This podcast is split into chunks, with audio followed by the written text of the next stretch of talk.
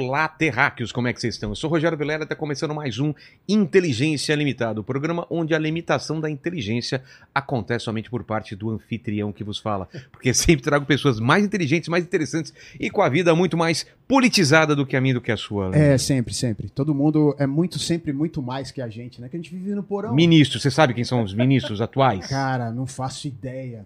Sabe quem é o presidente do Corinthians, pelo menos? Eu acho que é o do Írio ainda. Exato. É, ainda acho- Infelizmente. É.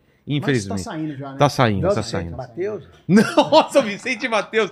Lembra do agradecer as, a, a- Antártica pelas bramas que mandou pra gente, sabe dessa?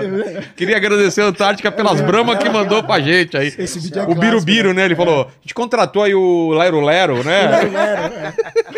Fantástico. Ô, Lene, como vai ser a participação do pessoal nessa live maravilhosa? É isso aí, você manda o seu superchat pra cá com a sua pergunta ou com o seu comentário, tá bom? Lembrando que a gente lê até umas 6, 7 perguntas aí. E aí eu vou pedir pra você se inscrever no canal, se tornar membro, dar like no vídeo e ativar o sininho pra receber as notificações aí que ela te Exato. avisa, te avisa quando a live E hoje tem começa. história, hein? Hoje tem. Ele falou que vai falar tudo sobre Ó, presidentes que ele conheceu, é, é coisas que ele nunca contou na vida. inédito, Inédito. inédito. Então agradecer demais a presença do Augusto aqui de novo, agradecer, obrigado pela presença. reincidente. Exato. E eu vou falar é, do nosso patrocinador que propicia esses programas especiais e convidados muito legais. Inclusive, pro- a gente faz programas internacionais, Exato. com tradução simultânea e tudo mais. Então, agradecer a Insider que está sempre com a gente. Eu sempre estou aqui trajando a camisa Tech T-shirt, que você já conhece. É o episódio que a gente fez essa semana, a gente ficou de cueca aqui, né? Em cueca da Insider. Melhor, foi a melhor propaganda. Foi a melhor propaganda Melhor deles, propaganda, né? Então, todo mundo sabe que as cuecas são as minhas peças preferidas da Insider. E se você ainda não experimentou, você não atingiu o potencial máximo do conforto, te dando aí, que tá te dando molinha essa promoção agora. As cuecas da Insider não enrolam, não esgarçam e não desgastam nas lavagens, mantendo sempre o conforto incrível. E o melhor, tem o cupom Inteligência BF. Você consegue acumular descontos incríveis no site, podendo chegar até quanto? 40%. 40% de desconto. Olha só, nosso cupom dá ainda mais desconto do que está no próprio site. Então, você usa o nosso link, que é sucesso. E ajuda nós, Terráqueo. Não vai direto no site da Insight, que você não, não vai pegar essas, Exatamente. essas promoções. Exato. Clica no nosso link ou então aponta o celular para o QR Code que você se dá bem e já usa o nosso cupom Inteligência BF de Black Friday. É E isso aí. presente aqui. Já me convenceu, Augusto. já me já convenceu. usa a camisa e depois me fala. Maravilha. Tá certo? Mostra aqui, eu deixo, deixo De- deixa aqui, depois você. você, você, Aqui. você- E- e o que, que é isso que você trouxe? Porque hoje eu nem precisava trazer Você- presente. Mas eu, você não me pega da- outra vez de cal, cuecas curtas. Cuecas curtas. Cuecas curtas. A última vez você lembra que eu trouxe. É. Eu vim microfonado, aí te dei o microfone. da Verdade, verdade. Garantia, né? Fui acusado de ladrão. E Os caras estão até agora. Cadê o É microfone? seguinte, é uma massa, Olha, é uma massa caseira feita isopor distritos até. de Itaquaritinga, no isopor, que você tem que botar na geladeira Tá. direto, ó, é coloca aqui, Augusto. Deixa eu mostrar pro É pessoal. recheada na câmera e é... Dessa vez é pra você. Olha, minha mulher vai adorar isso. É uma Olha, massa com gelo e tudo mais, né? excepcional. Como ela tá viajando, ô Fabi, vamos preparar pra nós aí, né? Ó, Pronto, tá aqui. feriadão aí. Obrigado, viu, Augusto? Obrigado a você. Obrigado demais. Prazer estar aqui com você, Rogério. Mas você veio aqui, claro, porque sempre é bem bem-vindo, mas você tá lançando um curso agora. Hoje, Sobre o quê? sobre a República Brasileira.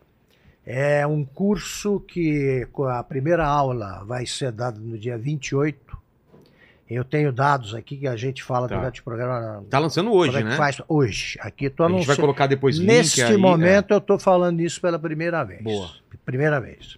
É. E o que te é um dá... curso que conta a verdade eu sobre a falar, República. a gente tá né? conversando antes aqui, o que, que te dá credencial para falar sobre a República? Olha, são duas coisas basicamente. Eu nasci no meio de uma campanha eleitoral. Exato, uma. Meu pai tinha sido candidato a prefeito dois anos antes de eu nascer e estava em campanha para se eleger vice-prefeito dois anos depois. A partir daí, ele seria prefeito ah, eleito mais três vezes. Ele completaria o mandato que, eh, para o qual ele foi eleito como vice.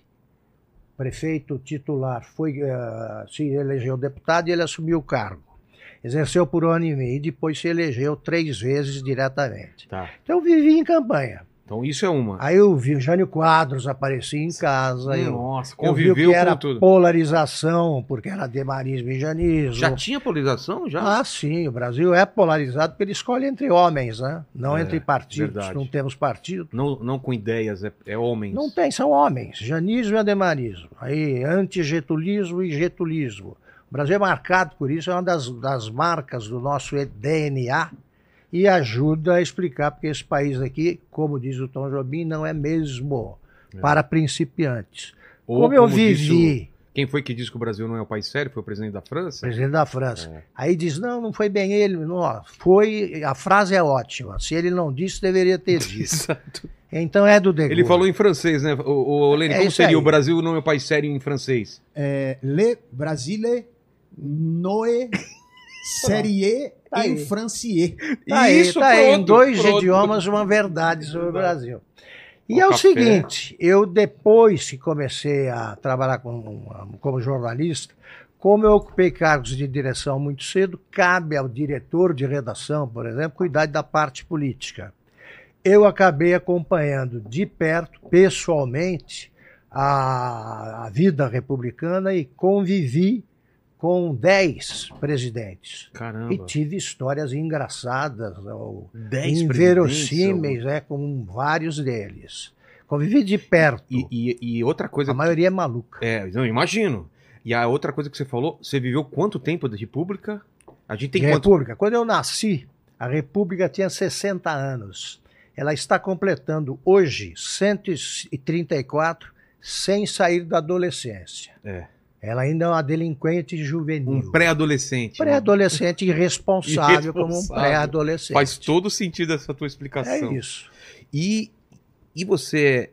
é, eu não sei se é difícil. A gente vive ciclos, a gente melhora, piora, melhora, piora, ou a gente ainda tá engatinhando? Porque às vezes dá uma desesperança. Que, que, É, como que a a tá? desesperança é compreensível. Né? O brasileiro tem que ser profissional da esperança mesmo para continuar acreditando. É. Tem que ser. Porque o Brasil, ele já. A, a história do Brasil é, tem marcas de nascença complicadas para resolver. Né? A história do Brasil é mal ensinada, é mal contada. Toda a história de um país é uma grande história.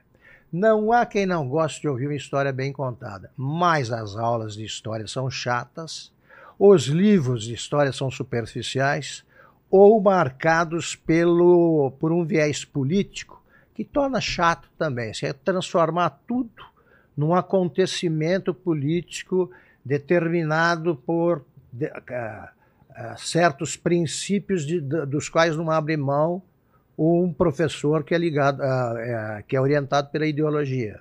Então, vou te dar um exemplo.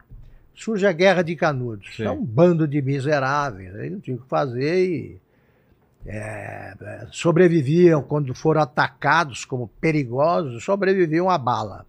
Aí os uns tentam transformar o Antônio Conselheiro, que chefiou a rebelião, num homem, num líder político que desejava a volta da monarquia, bobagem.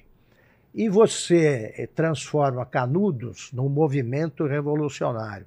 Não era nada disso. Não é? É um bando de miseráveis no sertão sobrevivendo à bala e orientados por um místico tão maluco quanto o Jim Jones e João de Charles Deus. Manson, coisa Esses e João de Deus, o nosso Exato. João de Deus. Mas era isso, foi exterminado. Caramba. Aí vem os caras, estudam por aí, transformam o zumbi dos palmares num herói, então ninguém conheceu. Os, os ah, quilombos não tinham organização social, não houve. Não há nenhum livro que registre como era a vida lá. Então fica por conta da imaginação Essas de cada um. lacunas são completadas com ideologia. E você tem de, de eh, fazer com que a história não seja um desfile maçante de datas e nomes. É. É uma loucura. Preenche com Eu tinha um professor de história que ele falava a certa altura, dependendo do humor dele, ele falava assim, olha aqui, no livro de história, da página 60 a 100, pode cortar. E com isso ele cortava séculos de história do mundo. Sei. Por Vai quê? saber por quê. né? Sumia o Egito, sumia a Grécia, Mesopotâmia vai para espaço. Mesopotâmia, não interessa. Entendi. E você começa a dar nomes de regentes que governaram enquanto o, o Dom Pedro II, que virou imperador com cinco anos, esperava chegar aos 14. Decorar o nome deles para quê? Pô? É. Era um bando de intrigantes aí que pensava muito mais em si próprio, cada um, do que no país. Então, esse é só um exemplo. Agora, o, você tem que decorar no, no, no, no seu no, o colegial brasileiro Decorar tem que decorar os afluentes da margem, da, pá- da margem esquerda do Rio Amazonas. Exato. Puruá, Purus, aquela Juruá, Purus. Eu tinha que decorar, só gastei Eu minha memória. decorei preposições, ah, antes Olha, até após, com conta, é, gen, entre, Você para, fica assim, vai decorar o nome dos 18 do Forte. Foram 11. E ficou aí conhecido o episódio como a Revolta dos 18 do E nem Forte. eram 18. 11. Então, tem sete aí que É. você jamais vai identificar porque eles não existiram. Exato. Essas coisas eu vou corrigindo, muita coisa eu corrijo e acrescento novidades óbvias, né? Mas, mas antes da gente falar da República, o que, que o Império impacta no começo da República? Como que a gente faz essa pré-história do Brasil, de Brasil colônia, Império, e, e aí vamos para Vamos começar é, é, rapidamente, né? Vou fazer um sobrevoo aí. Tá. Do dia é, que é chamado de descoberta do Brasil. Não se descobre o que já existe. É. Você encontra. O, o Pedro Álvares Cabral encontrou o Brasil.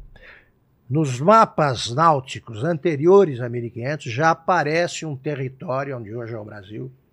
E uns achavam que era uma extensão da Ásia, os... eles não sabiam. Não, não deram nome. Ele navegou em direção a essa. né, topou com ela. Se você fa- se basear em continentes, Colombo chegou primeiro. É. O Brasil está aqui na América, nas Américas. Uma semana depois, o, o escrivão da armada lá da frota, o, o Pero Vaz de Caminha, já escreveu uma carta para o rei em que ele descrevia o Brasil com o conhecimento de quem tinha nascido aqui antes dos indígenas, que é a carta do descobrimento. O Brasil foi marcado como um país cartorial, porque é o único país do mundo que tem certidão de nascimento, é a carta. É. Tá aqui, olha, descobrimos umas terras, aqui as mulheres exibem as partes pudendas, eles chamaram as suas vergonhas. As suas Eles vergonhas. é, exibem as suas vergonhas, é a cor de cobre, tal, tal. Sei. No final da carta, ele pede um favor ao rei, outra marca brasileira. Pedir favor para parente a quem manda. ele pediu que o, o- um sobrinho dele exilado, um genro dele, Sei. que era, era degradado, pediu para transferir da ilha em que ele estava para Portugal, onde acabaria o degredo. Isso aí é o Brasil, já começou assim. Nossa. E começou com aquela história, aquela mi- primeira missa no Brasil, que é uma maravilha, né? Soldado com escudos, tá, os índios, tranquilo, né? aí tem um outro com uma É. flecha. Aquilo é fruto de imaginação. É, não foi Um isso. pintor faz um quadro imaginoso, vira história. É que nem é da independência do Brasil também, né? Que é todo heróico, né? Ah, aquilo é uma maravilha. Aquilo é uma maravilha. imagino que o cara às vezes É nem uma tava em cima do cavalo, né? Tava sentado e falou: ah, Rogério, Rogério, pode partir do seguinte princípio. Numa coloca a guerra, imagem pra gente, por favor. numa guerra, estamos vendo agora. É, Numa guerra, ninguém tem tempo para fazer frase. exato. Ninguém. O cara vai parar, pensar e. Tem aquela do Caxias que eu acho uma maravilha. Não, Caxias. Ah, Sigam-me os que forem brasileiros. Você acha que você vai pensar no pronome? Você Sigam-me! tá levando bala. Galera, vem! vem É vem isso cá, aí, ó, vem Vamos, comigo, vamos, vamos, que a gente Não. tá tomando um cacete. E eles sigam-me os brasileiros, É. como se paraguaio fosse seguir. Não É. dá, não dá. Pronto, foi essa isso que ele disse. É. Dom Pedro subiu a Serra do Mar naquele dia com uma tremenda desinteria. Desinteria, isso é comprovado. É mesmo? E ele estava montado numa mula, porque era a mula que subia a Serra Não era do Mar. cavalo. Aqueles corcéis que tá, aparecem no quadro Pedro Olha Américo, lá. existiram... Olha que é lindo, Olha né? só, olha Nossa! E ainda Não tinha um enfileirado. cavalo desse. Não né? tinha? Todo mundo assim. E ele, independência ou morte. Provavelmente ele tá com a calça marrom, né? Lá matar. Para, para não, para não, Ele para não- tinha acabado de se aliviar no por- porque ele é humano. Isso é muito Brasil Ele é, também. é o Brasil. É. Aí ele voltou, subiu, leu na Subiu do carta. matinho. Aí tá levando uma bronca do pai na carta, dizendo, vem pra Portugal, não sei o que, não sei o que. Falou, vou. Vou nada. Vou nada. Eu vou aqui ficar e vou mandar. E aí... E aí falou, não, não respondo mais pra Portugal. Tá.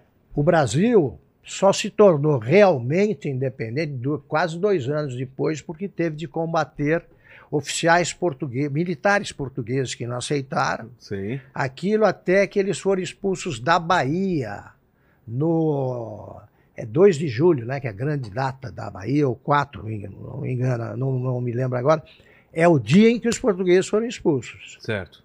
Por civis, o Brasil não tinha exército. Não tinha, Não né? tinha. Tinha um bando de gatos pingados que protegiam o imperador e tal. O exército brasileiro começou a surgir forçado pela Guerra do Paraguai. Até lá você tinha voluntários não treinados, não tinha equipamento, e o Brasil ele venceu essa guerra, imagine, eram três países, tinha Argentina e Uruguai É. do lado do Brasil. Venceram ganhar um um- país pequeno, Pequenininho, exato. foi devastador o efeito. A população feminina, masculina a pa- paraguaia ainda é menor que a feminina Nossa. por causa da Guerra do Paraguai, até hoje. Agora, o Brasil desmentiria a frase do Churchill. Né? O Churchill, que é um estadista, ele eh, assumiu o governo inglês durante a guerra, em 40, a situação estava péssima, o exército estava lá em Dunkerque, na Europa, e ele tinha que puxar, trazer Trazer o pessoal de volta, muita gente. né? Conseguiu trazer Com a ajuda de civis também, e né? de- imediatamente disse a seguinte frase: Não se ganha uma guerra com retiradas. Ué? Mal sabia ele que o Brasil já tinha desmentido, porque o Brasil é a única que será a retirada da laguna. O que, que foi isso? O Brasil veio, estava no Paraguai, o Paraguai contra-atacou, Pesado? e o Brasil, ó, todo mundo no Brasil, numa retirada, é, É. valente. Eles- Valente. eles- Vambora, camada! vai embora, camada. Vamos voltar para casa. E se você é, ganha com retiradas por um motivo geopolítico muito importante que é na história do Brasil. O Brasil não pode ser ocupado por ninguém porque é muito grande, como a Rússia, É. como a China. Você Impossível. pode vencer uma batalha, uma guerra. Você não ocupa Não tem país como, desse né? tamanho. Não é verdade, verdade. O Paraguai, ele chegou até o Rio Grande do Sul Ah, com, é? com tropas na Anexou? Guerra do Paraguai. Não, chegou, mas até, chegou lá, até lá. mas não tinha como anexar. É, Não tinha gente. não tem contingente. E aí, então, a gente, a gente vai desse, dessa Aí vem independência. É. Vem vindo de. E a- Nós, nós vivemos um, um momento. O Brasil começa. Foi uma colônia portuguesa até a vinda da família real. É, e sofreu as consequências aí, como ocorre com toda a colônia. A metrópole saqueia. Saqueio, que o Brasil teve de mandar em ouro, Nossa. que o ministro agora quer de volta, o ministro da Justiça. E eu não entendo como os, o que, que os caras fizeram com esse ouro todo, porque Portugal hoje tá quebrada também. sustentava, sustentava Portugal. Portugal vivia do ouro brasileiro. Eu acho que isso foi até um problema pra eles, porque acomodou os caras também. Sim, E não entraram na, na Revolução Claro. Industrial por causa disso. claro, eram toneladas. É muito de. ouro, toneladas anuais. É o ouro de Minas Essa e até a história da outro, Real, né? Que escoava tudo por lá, pro Paraty. tudo. Isso pagava as contas de Portugal. Nossa. O Brasil começou a existir como país em 1808 com a vinda da família real, Certo. que já provocou aquela enorme confusão. Sabe quantos Que veio fugido do, Dom João fugido VI?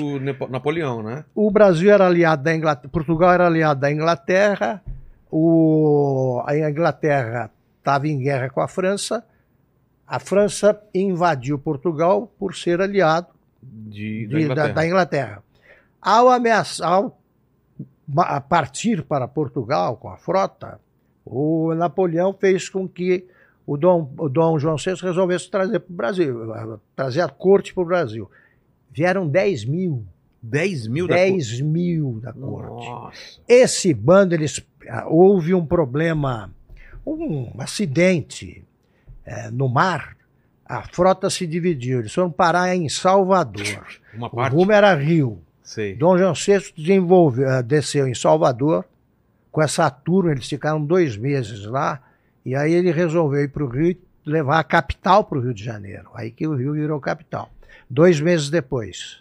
A Mas viagem A ideia, a ideia era pro demorou Rio mesmo ou era A pra ir viagem Salvador? é, ele se- seria Salvador. Ah, tá. Não gostou do que viu? Entendi. Veio pra cá. O Rio, eh, Pô, cara, imagine chega o Rio naquela, Rio, época, naquela o época. charme.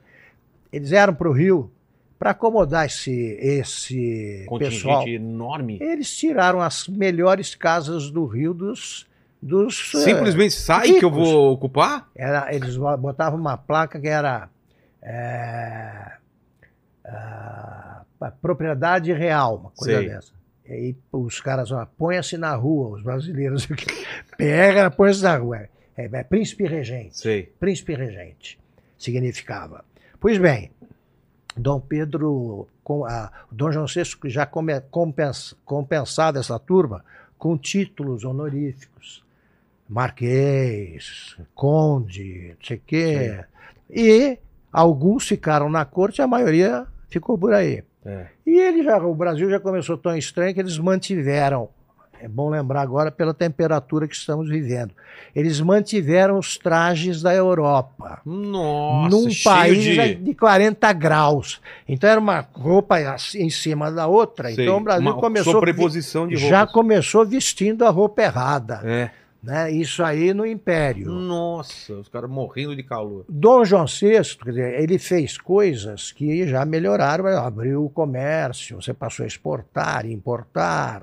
O Brasil melhorou. É. Mas era um país que, quando Dom Pedro I de- decla- não deu grito nenhum, mas consumou a independência, o Brasil não tinha dinheiro, não tinha, era um país pobre, com a população miserável e com, ah, governado por um sujeito que tinha um temperamento difícil É. difícil. Ele, aliás, né, quando ele subiu, é bom lembrar, é, subiu a serra e contam que ele leu as cartas e também a, a- a carta do pai, o aviso, e as cartas do José Bonifácio e da princesa Leopoldina. E que, que diziam, olha, vê se manda esses caras andar, pega isso aí para você e tal.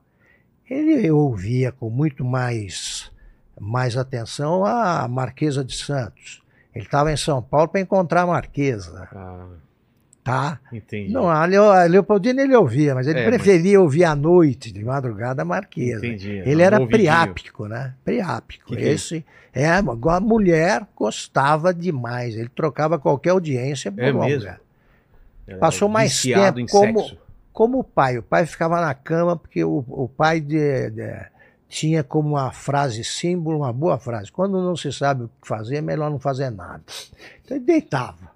O filho passou a maior parte do tempo na cama por outros motivos. Entendi. Que era muito ativo, digamos. Entendi. O Dom Pedro decretou a primeira, promulgou a primeira Constituição, de 1824, que iria até a República. Só que ele não gostava da Constituição, ele queria poderes totais. E ficou brigando, brigando, até que em 1831 o cara resolve voltar para Portugal para garantir o trono português para uma filha. E ele deixou aqui uma criança de cinco anos. Eu costumo dizer que eu entendi, ao ver como é que foi a vida de Dom Pedro II, o significado da frase ficar sem pai nem mãe. É. A mãe tinha morrido e o pai foi embora. Nossa. Você conhece alguma criança de 5 anos, Meu convive com? seis. Tenta explicar para ele que ele virou imperador e vai te substituir. Imagina, falar pro Noah, né? Noah, agora você é o imperador do Brasil. É, imperador, você manda em tudo. É, aqui. pode pode até reduzir o território. É. Toma conta da casa, determina tudo, aí você se entende com o Papai, pessoal. posso jogar reboló, reboló? Dom Pode. Pedro, ele pegou o Brasil sem saber o que tinha acontecido. Dom Pedro II. Ficou no trono até os 14 como futuro É. imperador. Assumir com 14 também é ser adolescente Claro. né, no poder. E ficou todos aqueles anos sem entender direito porque tinha chegado ao trono. também não entendeu porque saiu. Isso aí eu vou mostrar, mostro no curso, dizendo como é que foi improvisada da proclamação da República. Porque a última frase dita pelo uh, Dom Pedro II em território brasileiro também é ótima. Ele estava subindo na lancha que o levaria ao navio e dali iria para a Europa e se virou para os uh, integrantes da escolta, que eram quatro, cinco oficiais, e disse a eles: Os senhores uh, são uns doidos, e embarcou. Ele era imperador até dois dias atrás, sem grandes problemas. Tinha crise e tal, Sim. não eram tão grandes. E, de repente, ele está embarcando para nunca mais voltar. Não entendeu porque chegou, não, não entendeu, entendeu porque, porque saiu. saiu. Como, Esse é o Brasil. E como que a gente começa essa república? Como que a gente estava? Para te dar números, eu vou detalhar tudo isso no curso. Economicamente. Para te dar números, o Brasil vivia uma crise muito grande porque os fazendeiros do Vale do Ribeiro estavam em decadência. Estavam em ascensão os fazendeiros de café de São Paulo. O que estava caindo? Era, era a produção o, o próprio café. O café mesmo? O café estava caindo a produção no Vale do Ribeira. Ah, tá. Os, que, os fazendeiros paulistas não eram amigos do Império. Né? Tanto que eles seriam predominantes aí na primeira fase, na República Velha. O Brasil tinha, para te dar em número, aí com a política do café com leite, para te dar um número que resume essa ópera. O Brasil tinha 14 milhões de habitantes quando virou república. 85% eram analfabetos. Nossa. Os analfabetos tinham direito de voto. Algumas as restrições da, da, do Império não eram tão drásticas quanto seriam as da Primeira República, porque a República aboliu o voto do analfabeto. Então o presidente passou a ser eleito por um punhado de, de pessoas que compunham a, eleite, a elite. Como não havia partidos, o Brasil ganhou mais uma marca registrada ao longo da história ele foi governado por homens. Não tem partido. Sem programa. Sem programa. Homens providenciais. O brasileiro espera alguém que resolva tudo. Populista também? Por ele. Sempre teve esse Sempre. Tom. Os que tinham programa eram coisas óbvias, né? Vamos construir estrada, vamos é. fazer isso aqui, tudo coisa superficial. E todos são tratados pelos livros de história como estadistas. Tem de tudo ali. Esse pessoal do começo da República, a, a República estava tão despreparada para existir que quem proclamou a República foi o, o Marechal monarquista. Nossa. E nunca foi proclamada a República. Como assim? Ele nunca disse, o Deodoro, está proclamada a República. Ele estava muito doente, gripe. O, ele não gostava do gabinete, do chefe de gabinete do ministério que o Dom Pedro tinha nomeado, o Visconde de Ouro Preto, e os oficiais republicanos tiraram ele da cama. A casa dele ficava no, no campo de Santana, onde também ficava o quartel-general. Ele acordou, levantou ali meio tonto, subiu no cavalo, foi para lá e disse que não aceitava o ministério. Os republicanos precipitaram tudo de um vereador José do Patrocínio, à noite, disse que estava proclamada a República na Câmara de Vereadores do Rio. Isso as pessoas não contam, é. ou porque não sabem, ou porque é, tem que dar grandiosidade a tudo. O que o curso pretende e faz é contar a verdade. É o que eu faço como jornalista. Então, na Compre verdade, ele não proclamou. Foi não um... existe nem o independência ou morte, nem o está proclamada república. Tem uma frase de um jornalista republicano, uh, que é Aristides Lobo, que resume tudo. Ele falou: o povo, o povo assistiu a tudo aquilo como se fosse uma parada militar, é, a, a, a, assistiu a tudo aquilo bestificado, bestializado, como se fosse uma parada militar. O povo não entendeu. E aí você tem outra marca brasileira, falta povo. É. em tudo. Todos os acontecimentos no Brasil ocorrem sem povo. Você tem grupos de pessoas se movendo E o povo meio sem entender o que tá acontecendo. sem entender o que está acontecendo. Caramba. Porque olha aqui, se começa com 85% de analfabetos, hoje nós estamos com um número que é pavoroso, cerca de 12% É de analfabetos. Um país com 12% de analfabetos, um país que medido cuja população passa de 200 milhões, é muita E gente. né? alfabetizados, quanto tem Os alfabetizados têm capacidade de interpretação, né? de Não texto? sabe assinar É. mais que o nome. Exatamente. É muito triste isso. Eu conto isso aí com Isso tem, tem leveza total, isso tem total é, impacto na história da gente, né? total.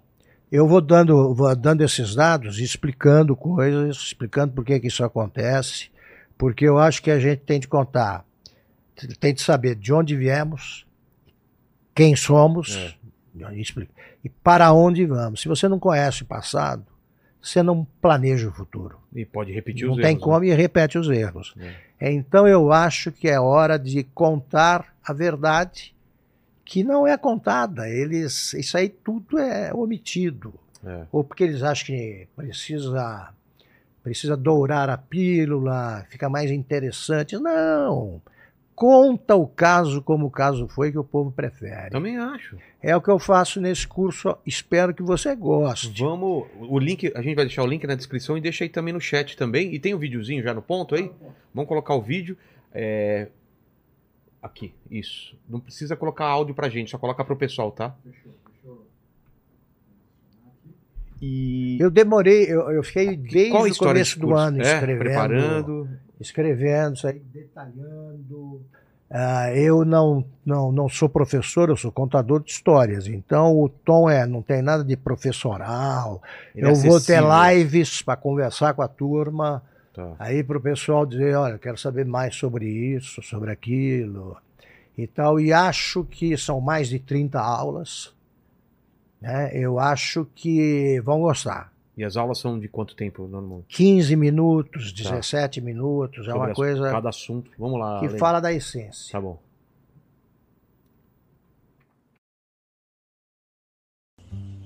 Que república é essa? Como é esse país em que vivemos? Esse curso também me deu enorme prazer, porque ficou muito bom. Nós vamos entender o passado recente e isso é fundamental para que se conheça o presente e se planeje o futuro com o povo decidindo seu destino. Eu prefiro conversar com vocês com a linguagem que eu uso no dia a dia. Eu sou basicamente um contador de histórias e conheço profundamente as histórias que vou contar, até por ter sido protagonista de algumas. Essas histórias incluem episódios engraçados, outros dramáticos, o suicídio do Getúlio, por exemplo. Mas vocês vão achar todos interessantes. Melhor, indispensáveis.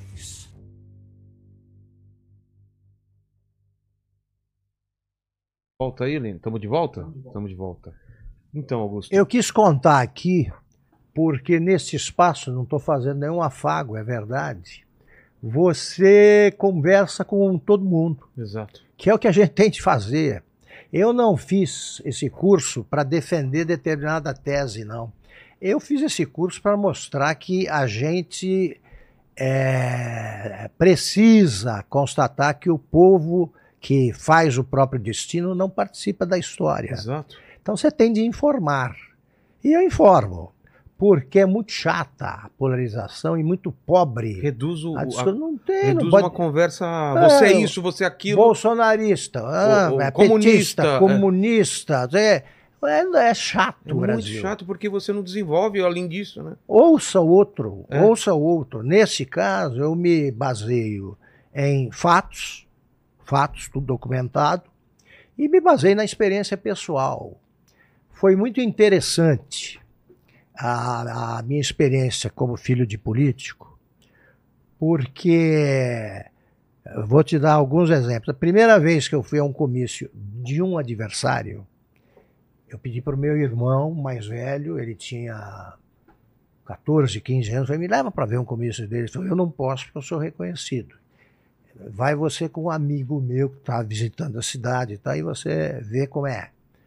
Primeira coisa que eu vi era um vereador, candidato a vereador, adversário, dizendo assim, o Adail, meu pai chamava Adail Nunes da Silva, o Adail é ladrão, ele roubou os trilhos da estrada de ferro.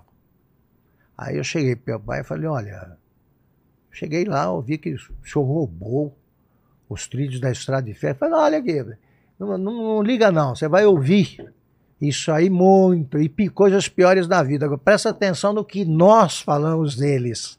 Era uma coisa tão dura, é, tão áspera, uma disputa no interior, como em qualquer lugar. No interior também Também, é. só que é o seguinte, na cidade pequena, não dá para você exagerar da polarização. Você vai encontrar com o cara lá na esquina. Toda hora. É. Toda hora. Na padaria, na praça. Os, ami os filhos dos adversários do meu pai continuavam frequentando a minha é. casa durante a campanha. Só a gente baixava a voz quando eles chegavam, porque estavam falando mal do pai dele.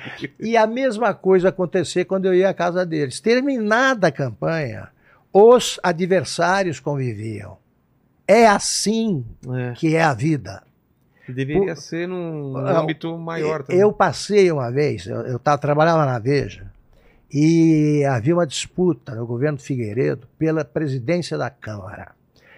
Um deputado chamado Djalma Marinho resolveu uh, uh, abrir uma dissidência, ele era da Arena, mas uma dissidência para disputar a presidência. E o candidato oficial era o Nelson Marquesan, deputado gaúcho.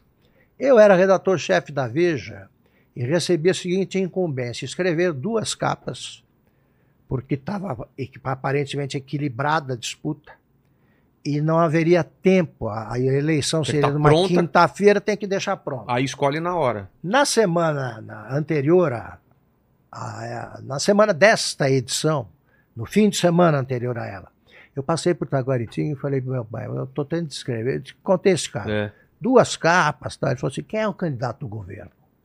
Eu falei, é o Nelson Marques. Falei, escreve só a dele. Eu falei, mas como que o senhor tem tanta certeza? O prefeito, ele se interessa mais pelo deputado estadual, depois pelo governador, e lá longe pelo presidente. E foi, pode escrever aí uma só, é do governo e tal. Eu falei, por quê? Ele falou, é como, olha, é como disputar a presidência da Câmara de Vereadores. Se tem um dissidente lá, eu chamo e falo, ó, tá difícil manter a tua sobrinha lá numa escola, como professora. O pessoal tá reclamando que você é contra mim. E resolvia. Isso aí era o método prático. Entendi. Foi tão, olha, parecia uma coisa encomendada. Rogério, eu fui para Brasília, eu entrei no Palácio do Planalto, estava de costas para mim o Heitor Ferreira, que era o, o braço direito do Golbery, no telefone dizendo o seguinte: Olha, deputado, aquela concessão de rádio tá difícil. então, Ai. a tua cidade é o microcosmo do Brasil Exato. e do mundo. Era assim que as coisas aconteciam. Eu via, eu via madrugada, hoje, né? Madrugada eu acordava, moleque, tal, ia para a sala, tava aquele bando de políticos reunidos. E o meu pai dizendo essas coisas, são coisas práticas. Exato. Não pode perder a presença da Câmara. E o meu pai era um homem brando. Não era. Você pega um chefe meio caudilhesco, ah, não tem conversa. Já chega na dura. Tem que botar. O governo é aquilo, ó. Quem tem a caneta que prende e solta, nomeia e demite, é, quem detém o poder tem uma força política aqui que precisa ser abrandada por reformas que realmente equilibrem o, o peso dos poderes. Hoje é, é, é completamente anormal. Né? A, eu tinha uma tia professora que ela guardava algumas provas engraçadas pelas respostas e mostra a cabeça da criança que tinha, ela tinha alunos, era o quarto ano no velho curso primário, eram crianças de 10 anos, 11, então eram duas respostas. A primeira é, é quem é, quais são os ah, três poderes da República.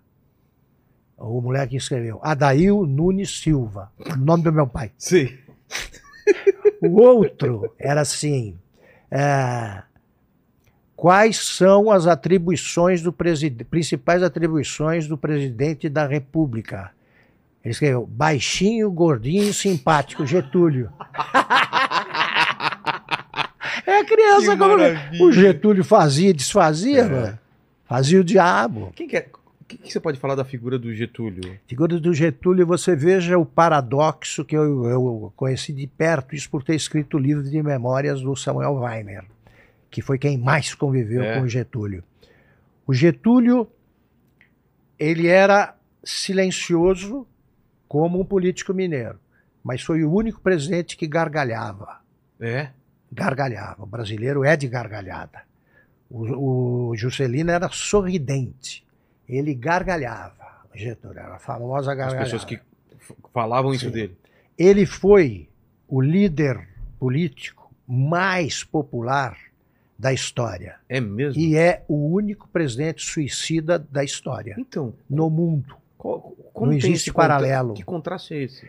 Porque ele descobriria, se continuar, se ele pudesse assistir aos desdobramentos da própria morte, ele descobriria no dia seguinte o apoio popular que não aparecia por falta de partido.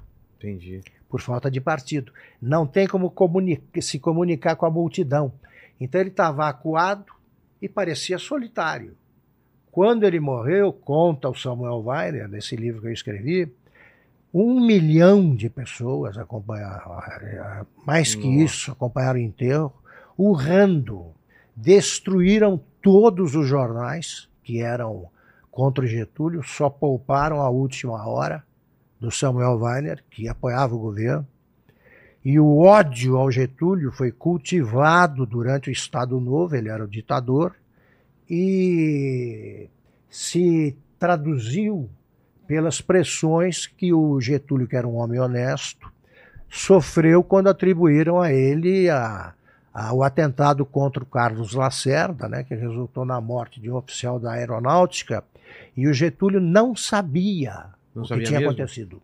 E por que que atribuíram ele? Quando ele faz por causa da propaganda inimiga, quando ele fala, eu me sinto sobre um mar de lama, é porque ele tinha acabado, ele tinha acabado de saber que o um dos filhos dele tinha vendido uma fazenda no Rio Grande do Sul para o chefe da guarda pessoal, Hum. que era o Gregório Fortunato, que ganhava um salário que não transforma ninguém em fazendeiro. E aí ele ficou sabendo que o- a guarda pessoal tinha ordenado o atentado, porque achava que eliminando o principal adversário dele preservaria o mandato do chefe. Ele não sabia de nada disso. Então ele falou: sinto-me no mar de lama por causa So- disso. sobre isso. Ele era um homem, e isso não é discutido, não é rejeitado nem pela oposição, absolutamente honesto. A moeda dele era o poder. É, O poder que ele gostava. Ele não era um homem Corrupto. que. Não, nem um pouco. Como ele chega no, no poder no, no- Ele chega ao poder, a- o- é um, é um caso muito interessante porque um dos contemporâneos do Getúlio, Oswaldo Aranha, esse cara nasceu, como vários outros da mesma geração, para presidente da República. É o cara que presidia a Assembleia da ONU quando nasceu o Estado de Israel. Exato. Ele era um estadista, né, ministro das Relações Exteriores, poliglota, então, e ao mesmo tempo perdia dinheiro para burro em aposta de corrida de cavalo Ah, é? né, no, no Kentucky. Adorava. Com a mesma competência com que ele fazia discursos na ONU, ele esculhambava prefeitos gaúchos, ele foi prefeito do Alegrete, que queriam ensaiar alguma dissidência. Ele, falava várias línguas, né? Inclusive a língua mais chula aí. Ele teve um filho fora do casamento Ah, é? e visitava a, a- a segunda mulher dele na prática, a amante, numa casa que ficava a 500 metros de onde ele morava, no Rio. Ele ia lá. O Antônio Carlos Magalhães me contou que um dia ele apresentou o filho, que é isso aí é típico de gaúcho. Eles escondem a paternidade, não dando sobrenome, mas dão o próprio nome. Ah, dá O filho primeiro chamava nome. Oswaldo, é. Entendi. E não, Oswaldo Sei de lá, Oliveira, é. sei lá. Aí o, como é, o Antônio Carlos falou assim, parecido com o senhor, né, ministro? Ele falou assim, olha, toda a, a, a- a toda cuspida é a cara do dono. Como se fosse uma cuspida. Toda cuspida, quer dizer, isso é a imagem que se apresenta. Nossa. Um homem que falou uma grande frase É. que hoje ele mudaria, hoje ele renegaria. Ele falou: "Ah, o Brasil é uma geração, é é um deserto de homens e de ideias, completamente enganado. A geração dele foi a mais brilhante que o Brasil já teve. Cinco ou seis poderiam ter sido presidente da República. O Getúlio conseguiu a, prima, a hegemonia pela imensa capacidade que ele tinha de ah, Articulação. compor, de articulação, e pela intuição genial que o fazia adivinhar a mudança na direção dos ventos.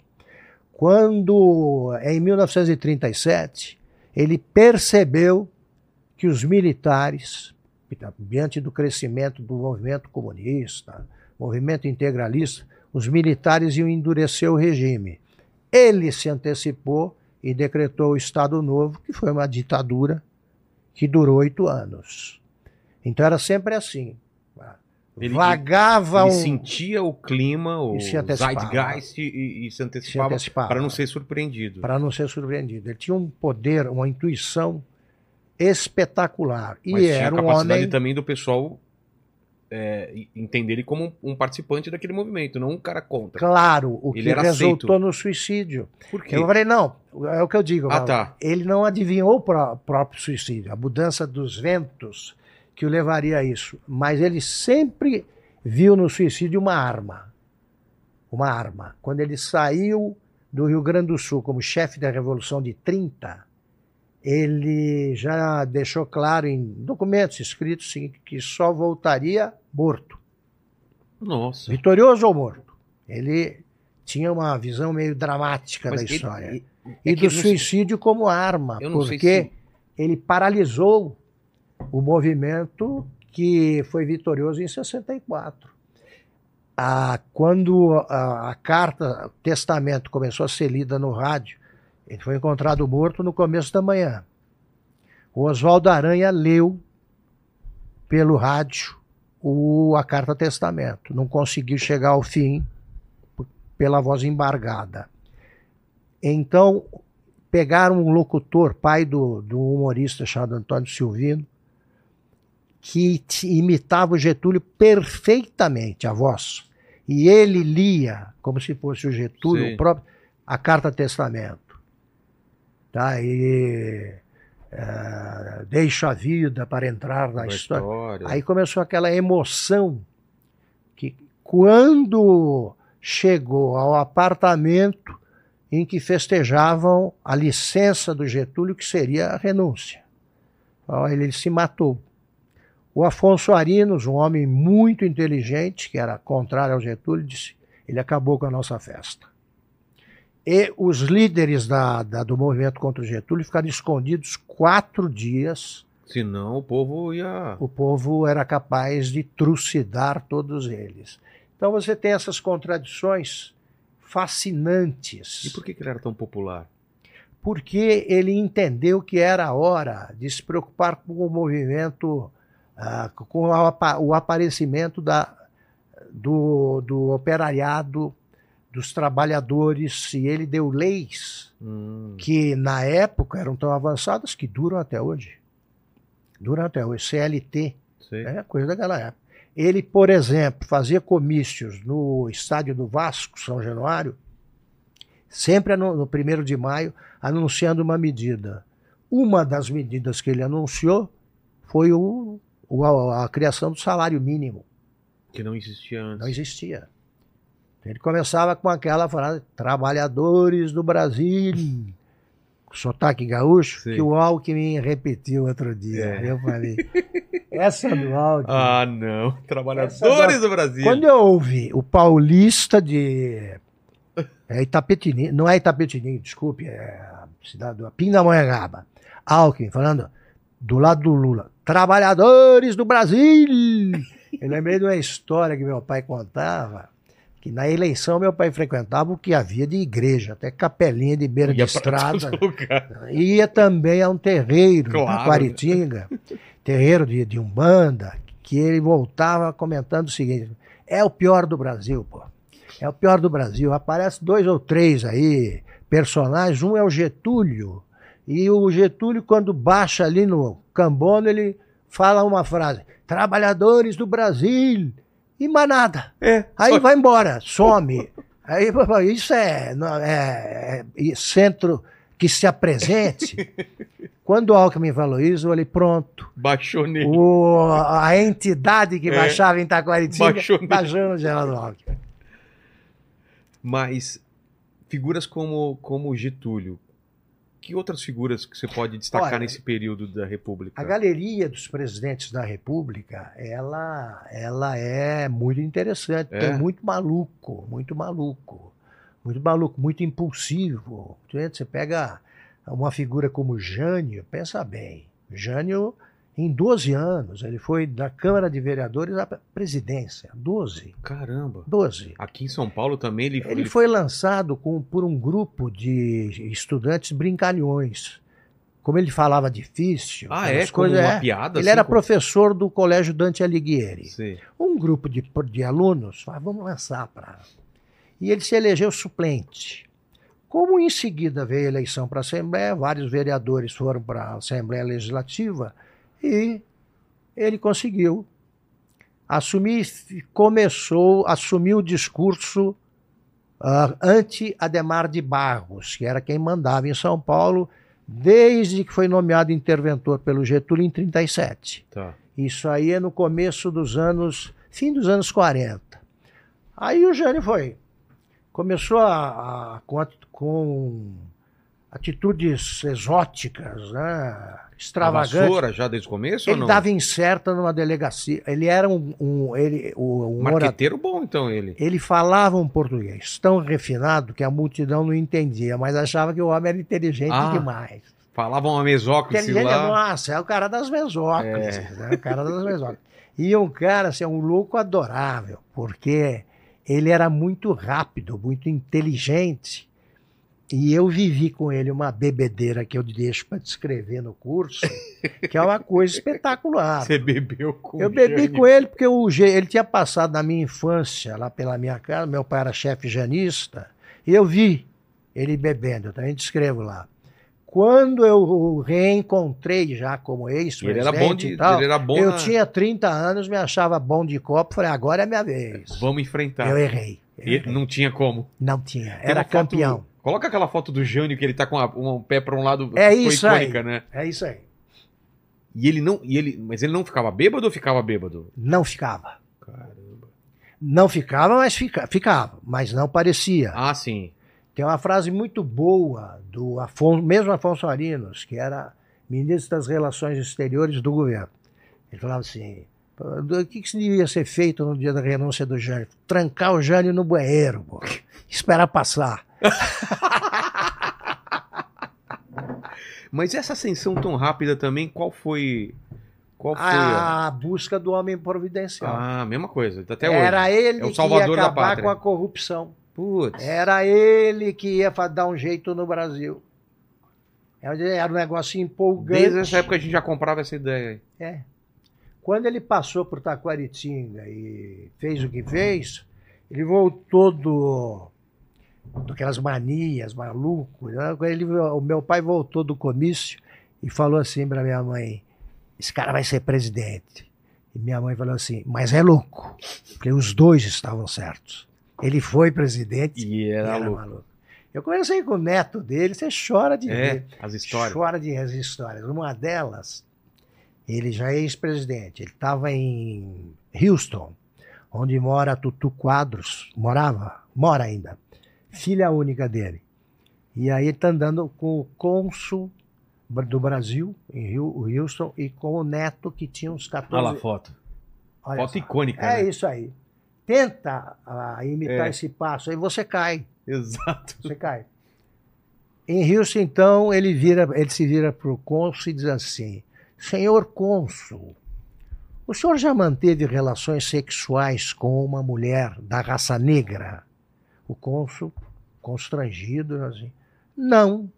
O Jânio falou: Pois então o senhor desconhece um dos dois maior, maiores prazeres da vida.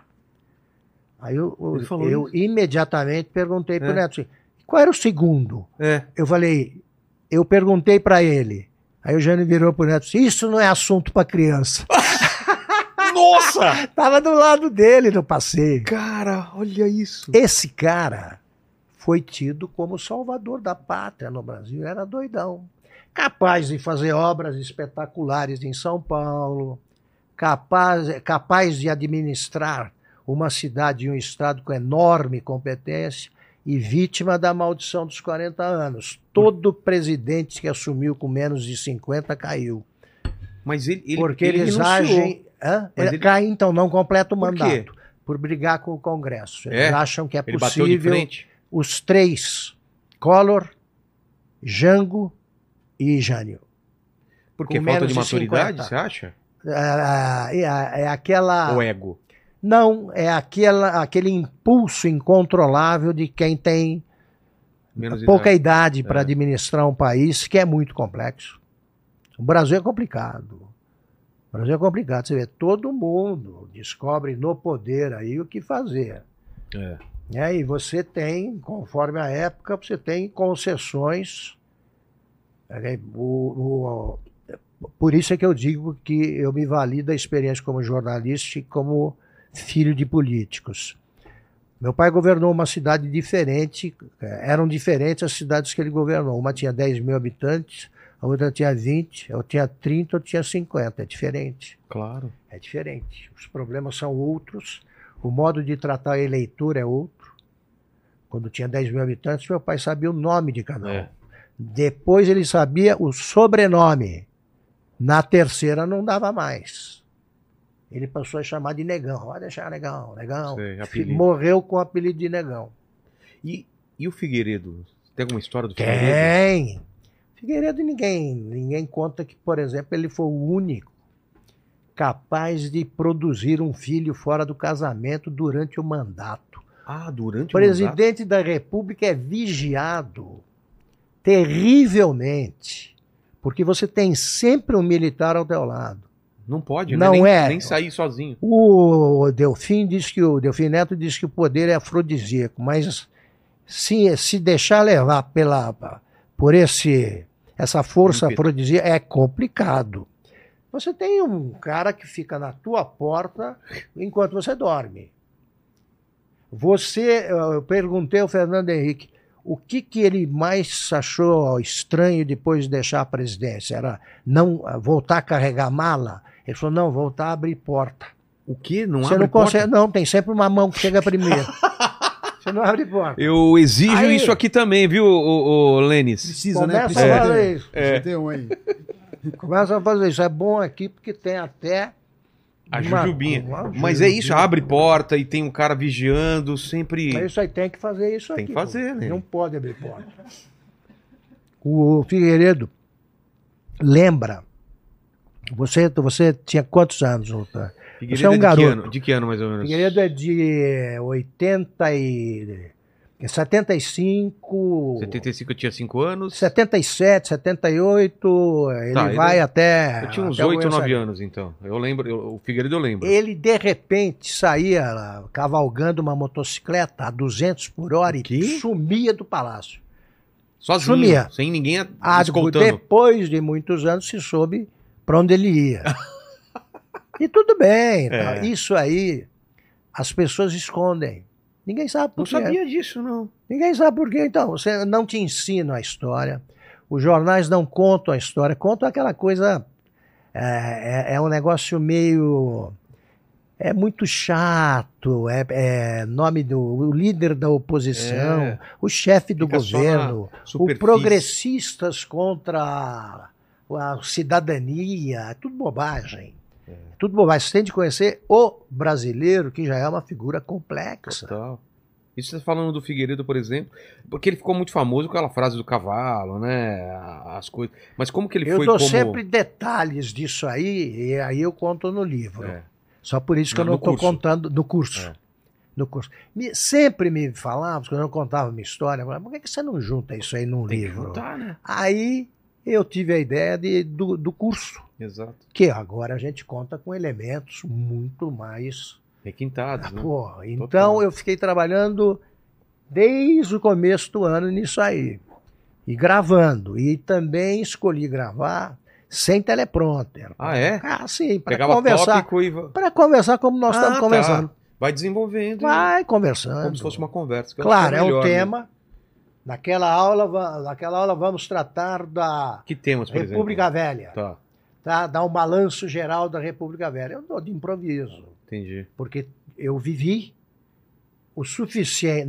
Dos outros, então, é que eu não preciso de nenhum tipo de apoio para contar o que houve, porque eu vivi Exato. pessoalmente. Eu comecei a, o primeiro presidente que eu, que eu conheci foi o Jânio, quando era garoto ainda, mas como jornalista foi o Figueiredo, e depois eu convivi com todos. Com todos? Eu entrevistei o Lula, por exemplo, na televisão mais de 10 vezes. Qual foi a primeira vez? Ele era o líder Primeira sindical? vez, a primeira vez que eu conheci o Lula, ele era líder sindical. Apareceu no sindicato quando os jornalistas fizeram a gre- a greve de 79, que é um foi um negócio engraçadíssimo. Porque nós não tínhamos a menor experiência e nem tinha condições de fazer greve. Eu descobri isso, porque eu era do conselho, comitê, comando geral da greve. Era vice-presidente, me achando revolucionário. É, O presidente era o Quartinho de Moraes. Quando nós tivemos de escrever no muro a expressão que eu vou te dizer agora, eu percebi que nós tínhamos perdido. É assim: não compre jornais, jornalistas em greve. Quer dizer que o jornal saía sem a gente. É. Aí passava o carro de distribuição, a gente abria a porta e pegava os jornais, jogava na rua. Ah, Estávamos recorrendo a métodos É. então eu estava no sindicato numa noite, quando apareceu o professor de greves, já Lula. Exato. Ele já era conhecido e tudo mais. E eu ali, admirado, ah, e tremendo professor. Nessa noite, para a minha má sorte, não aconteceu nada que eu pudesse anunciar, que era Assembleia Permanente, ficavam uns 4, 5 lá ouvindo. No dia do Lula tinha uns 15, e eu li a notícia. Você quer receber uma- um documento de solidariedade e tal? Naquele dia, sabe o que eu anunciei, não? É. Queria registrar que entrar em greve, entrou em greve o pessoal do Plim Plim da Globo. Pela primeira vez o Jornal Nacional saiu sem esse som. O Lula falou para mim: Eu acho que tá meio amador isso aqui, né? Eu gosto de mostrar para os meus amigos petistas esta foto que a gente aparece cochichando. Então eu escrevo dizendo que estou combinando tudo com o Lula. Tem essa foto? Tem essa Vê foto. se acha a foto pra nós. Eu não tenho essa foto, é rara. Essa foto Ah, não eu tem? mostrar agora. Não tem. Consegui no sindicato. Nossa. Então se ele procurar na internet, não acha essa foto? Não acha. Tá. Mas eu te mando. Tá bom.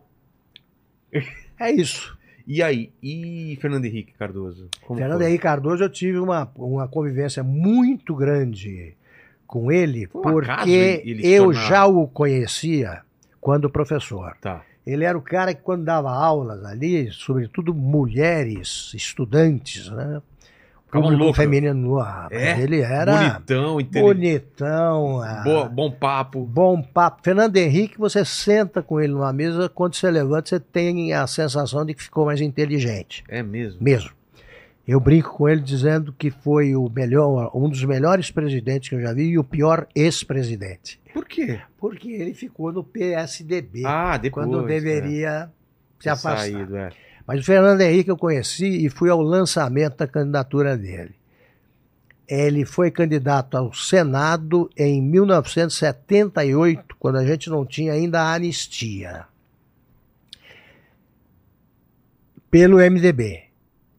Um dos candidatos, um dos que- interessados na, na vaga, eram até três vagas. Tinha sublegenda, você somava votos. Soma- não, não somava votos. Era, somava para saber qual era a sublegenda mais votada. O mais eh, votado dos que faziam parte da chapa era assumir o cargo o outro era suplente. Ele foi candidato com o Franco Montoro como principal, candidato, 78. O, o candidato da Arena era o Cláudio Lembo, foi meu professor, depois seria vice-governador e assumiria o cargo.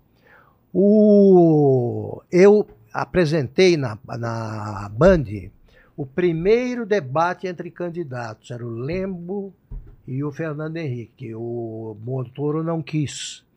Tem essa foto no, no, no Instituto Fernando Henrique, porque foi o primeiro debate realizado desde 64. Nossa. Primeiro debate.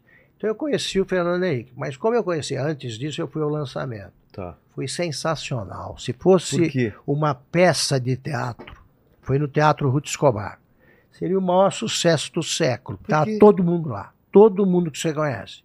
Como era uma eleição, você precisava ter povo, e aí não tinha. Só tinha gente conhecida. Sei. Então foi sensacional, porque a gente estava olhando para o palco, de repente tem um agito, atrás a gente olha, ele está entrando como um artista, aplaudido pela Bruna Lombardi, Nossa. por todos os atores, ah, e ele subiu. E eu fiquei entusiasmado e resolvi participar da campanha, o que não deveria, porque eu era jornalista, mas eu gostei da ideia. Então montamos um comitê para o Fernando Henrique em Itaquaritinga. Primeiro convidamos a- o Fernando Henrique a passar por lá. Meu pai apoiava o Franco Montoro. Tá. Então um amigo meu me levava para a periferia da cidade e me passava um, um megafone e eu falava assim: ah, vá, ah, votem em Fernando Henrique Cardoso, candidato do MDB e tal. O meu amigo me apresentava assim: vai falar agora o filho do prefeito. Pum.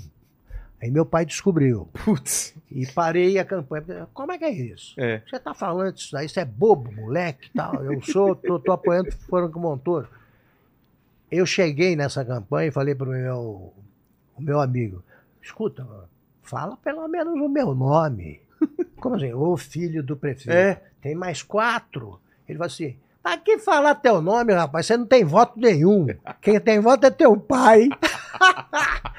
não cheguei a atrapalhar a eleição do Franco Montoro. Mas isso fez com que eu conhecesse bem o Fernando Henrique e a trajetória dele. Ele chegou a Taquaritinga na primeira visita ao comitê com um terno que tinha sido branco. E aí eu cheguei a ele, ele chegou marrom, Por quê? Ah, lá pela estrada de Tá. terra. Eu falei, não conhecia a estrada de é, terra, tava de é Fernando Henrique. branco. É. Fernando Henrique, quando foi indicado presidente, candidato a presidente, ele já tinha se conformado com a ideia de se candidatar a deputado e não a reeleição para o Senado por falta de voto. Caramba. De repente, dá uma, um- ninguém jamais soube por que o Itamar resolveu nomeá-lo ministro da Fazenda.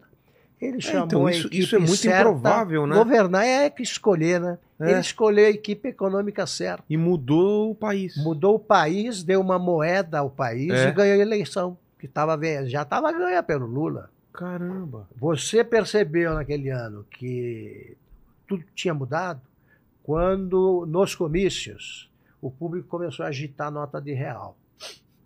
Aí, doutor, Pronto. acabou. Ganhou. Aí acabou. Então são muitas histórias que E ele fez um conto. bom mandato? Muito, O primeiro? muito. E ele era contra a Segundo reeleição, também. né? Mas ele era contra a reeleição e. Ele errou na reeleição. Então. Hoje ele admite. Ele admite, né? Admite. Foi um erro. Se ele tivesse Foi um erro saído. porque saía quando você está dando certo, É, sai. os puxa-sacos se encarregam de tornar realidade o que você É. não pode aceitar.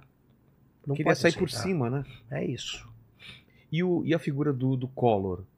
A figura Você- do você- Collor você eu conheci também profundamente, porque eu o conheci quando ele era ah, prefeito de Maceió, nomeado, e acompanhei pessoalmente a candidatura, a disputa Você da... imaginava lá atrás que ele pudesse se tornar presidente? Não. Porque era totalmente improvável também, não, né? não.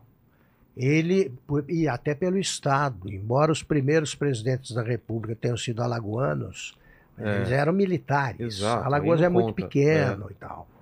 O Fernando Collor, eu conhecia como prefeito, saí com ele em campanha pelo interior, ele era tratado como um artista de cinema, sempre com aquela altura. Bonitão, bonito, se vestia bem. tal.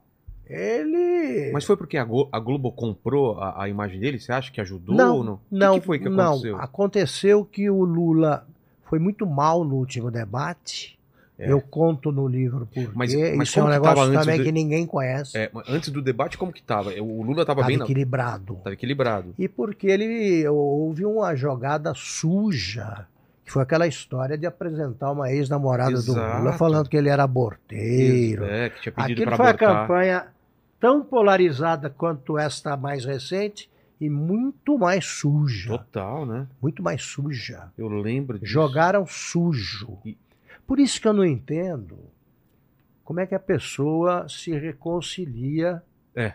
com outra que ultrapassa os limites da afronta à honra, né? O que aconteceu com a Marina Silva também. Tem que coisa, é, tem o PT coisa que, olha, com ela, né? eu raramente rompo com alguém, mas precisa ultrapassar essa fronteira. Tem Total. coisas que não são perdoáveis, pô, não são, porque Exato. não dá para conviver.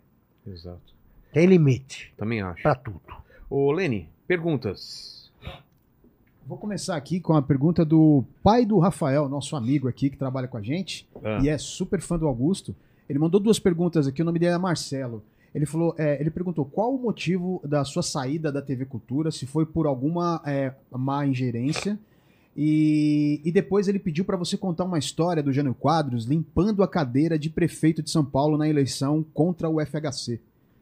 Ah, é famoso isso, prazer. ele desinfetou, né? É. Com prazer. Até porque é, é para esclarecer um mal-entendido aí. Na primeira, eu, ah, o Conselho da Cultura é formado por ah, uma maioria que se apresenta como esquerdista. Eu não sei bem o que é um esquerdista ou um direitista hoje. É, tá tudo uma, misturado. uma definição, uma divisão muito rasa. Eles começaram a achar que os candidatos que iam lá eram de uma determinada tendência de direita, não ia pessoal de esquerda. Lá onde? No programa. tá Programa Roda Viva. Tá. Não ia porque não queriam. Vocês convidavam. Todo mês a gente mandava e protocolava o convite. Um convite para o Lula e um convite para Dilma, dizendo que eles estavam convidados para o programa, podiam escolher qualquer segunda-feira. Eles me mandavam a seguinte resposta: problema de agenda.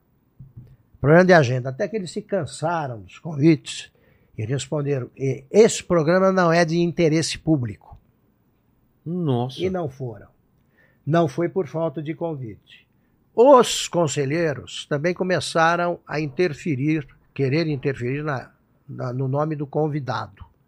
Pô, convida fulano e tal. E na bancada também? E aí começaram a interferir na montagem da bancada. É. Passaram todos os limites. Eu resolvi sair. Eu tinha com a- a- a- no primeiro contato que eu tive com o Sérgio Moro, que até então não dava entrevistas, eu disse a ele que eh, eu queria entrevistá-lo no Roda Viva, enquanto eu apresentasse o Roda Viva. E ele topou. Tá, tá combinado. A gente vai, eu vou dar essa entrevista para você antes de você sair. Três semanas antes eu resolvi sair e liguei por humor e falei, olha, você precisa atender esse pedido. Ele falou, vamos lá. Eu não contei na Jovem Pan, na, na, Na Cultura. TV Cultura, que eu tinha convidado o Moro, porque senão eles sabotariam. Isso ficou Eles claro. não iriam deixar? Não iriam deixar. Ficou claro porque era a primeira entrevista concedida pelo Gro- Moro à televisão. Como que eles iam falar não pra isso? Olha né? só. Naquela época, né? Eu aproveitei uma passagem minha por Ribeirão, Ribeirão Preto, dei uma entrevista para uma rádio, falei, vou dar um furo aqui.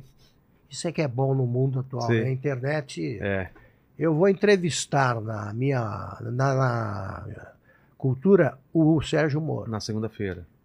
O presidente da Isso quantos dias antes? eh, duas semanas, Ah. três semanas antes. Tá. O presidente ficou bravo. Ficou bravo. Ele disse mim: Como é que você solta uma notícia dessa? Agora a Globo vai chamar o Moro, ele vai lá e tal. Eu falei, pode deixar que eu confio no Moro, ele prometeu. Deu palavra. E assim o Moro deu a entrevista. Foi bem Com o mau humor, muito bem. de audiência e tudo? Muito bem. Bateu o recorde histórico de audiência do Roda Viva que não será batido. É mesmo? Não será batido. Para a cultura foi um número de proporções E teve extraordinárias. empresárias lá dentro por ter levado ele ou não? Não, o... no... Do conselho. Sim, É? eles ficaram bravos comigo. Eu já tinha recebido sinais de que eu não era bem visto pelo conselho. Entendi. E anunciei a saída nesse dia. Ah, nesse dia? Nesse dia anunciei a minha saída, me despedi e ponto Tchau. final. E estou contando essa história com detalhes aqui. A outra Qualquer é sobre o outra? Jânio. É sobre o Jânio. É do- um mal entendido. Do- de ele desinfetar a, A cadeira? cadeira. Não, É um mal entendido que eu Ah, já é? desmenti algumas vezes em textos, mas agora nós vamos desmentir. Eu vou desmentir com um com o vídeo. vou esclarecer Tá. com um alcance muito maior, porque mostra como fake news, que os caras Sempre tanto- existiu. Mas isso aí, É. no tempo, Faz parte. ó, fake news já aconteceu com Jesus Cristo. Exato, né? Ah, é, desde é, aquela época. Desde aquela né? época. O- eu trabalhava na Veja e fui encarregado de fazer uma capa às vésperas da disputa da Prefeitura de São Paulo, eh, mostrando o Fernando Henrique e o Jânio. O Jânio, não dou entrevista para esse senhor, não quero conversa com este veículo, já o Jânio, né? É. Sei. O Fernando Eu- Henrique, o qual Fernando que Henrique falava, falou, ó, Que eu... "É, eu não sei imitar. É, pô, qual que era? pequena." Lembra dele? É. Quilo por que quilo? É isso aí. Não é isso? Bebo, bebo porque líquido. Se fosse sólido, comê-lo ia. É isso Cara, aí. que horrível Acho- essa acho- imitação, cara. Acho uma coisa Você fantástica. misturou Lula com, com o Jânio. Aí, eu cheguei pro Fernando Henrique e falei, olha, nós precisamos fazer uma foto de capa, porque ela tem que ser trabalhada na ve era ve Veja. Tem que ser trabalhada antes, eu preciso de dois dias e tal. Então, como era o Mário Covas o prefeito, Tá. eu falei, vamos fazer uma foto e eu prometo que eh, ela fica embargada até o resultado. Se senhor ganhar, damos, está pronta. Se o senhor não ganhar, eu devolvo todos os negativos, fica tudo senhor. tal. Estava lá fazendo a foto, ele sentado, não foi arrogância, foi gentileza. Só com o pessoal da Veja. Foi a pedido de Vem. vocês, então. A pedido meu. É, então, não sabia. Vem a secretária, em nome da Veja, claro. Tá. Vem a secretária, a assessora de imprensa dele e fala: "É, senador, os coleguinhas estão bravos. O senhor está dando preferência à Veja. O Fernando Henrique falou, ele, ele perguntou, quem? Ah, tem o pessoal aí da Folha e do Estadão. Eu, ele virou para mim e falou, você tem alguma coisa contra? Eu falei, nenhuma. Mas eu vou sugerir ao senhor que faça o acordo que eu fiz claramente. De não publicar. É. Claramente. Ah, tudo bem. Entraram fotógrafo e repórter da Folha do Estadão. O Jânio, o Fernando Henrique resumiu o acordo. Certo. Todos toparam. Ele perdeu. No dia que ele perdeu, a Folha imediatamente publicou, o Estadão não. O Estadão cumpriu, Cumpriu o a acordo. pa- Olha só. Aí eu liguei para o repórter da Folha. Escuta, rapaz, como é que você faz uma É? coisa dessas? Ele disse assim: meu editor disse que eu não tenho direito de fazer acordo em nome dele. Eu falei, mas você deveria segurar pelos teus códigos de honra. pô." De ética, né? Resultado. Nossa. Fernando Henrique foi com fama de arrogante É. quando ele foi gentil só. Que absurdo, cara. Eu vivi essa história pessoalmente, sou responsável por isso. Nós devolvemos as fotos, aí já tarde demais. O Jânio que sabe aproveitar. Claro. né? O senhor não conhece Sapopemba. né? Então, é, é, fuma maconha.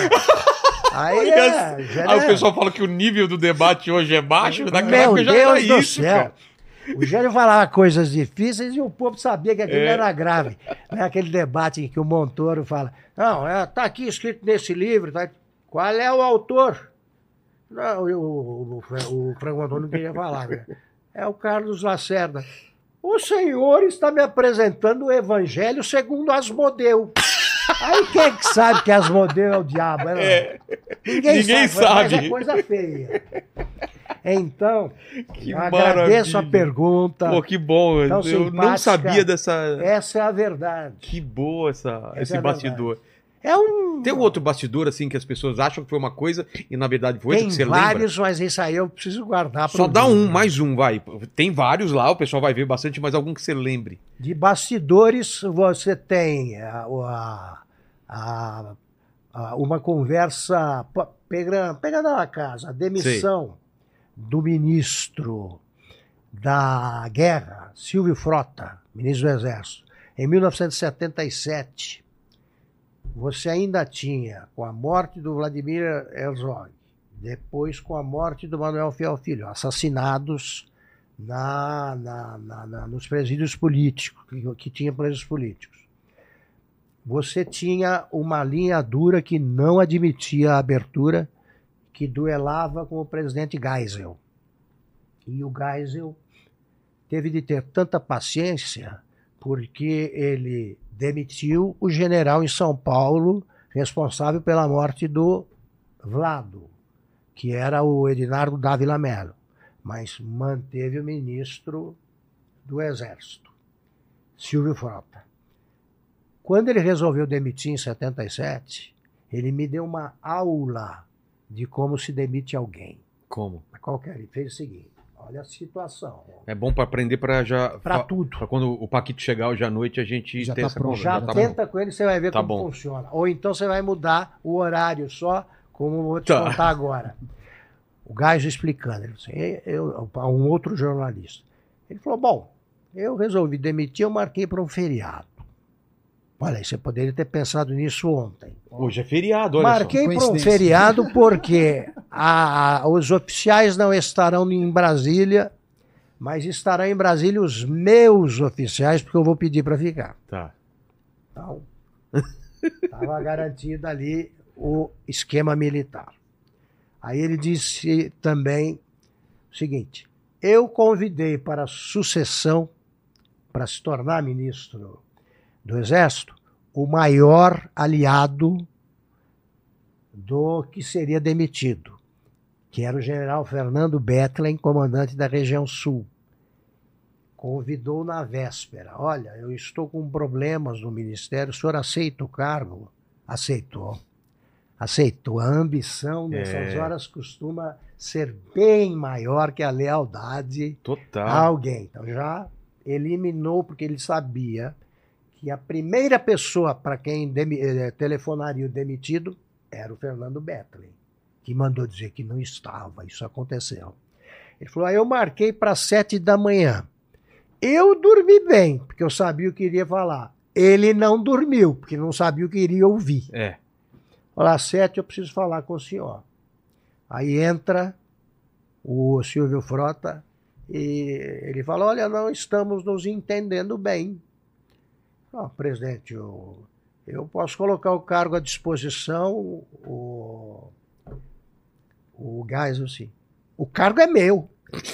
Já Já, é. o cargo é meu.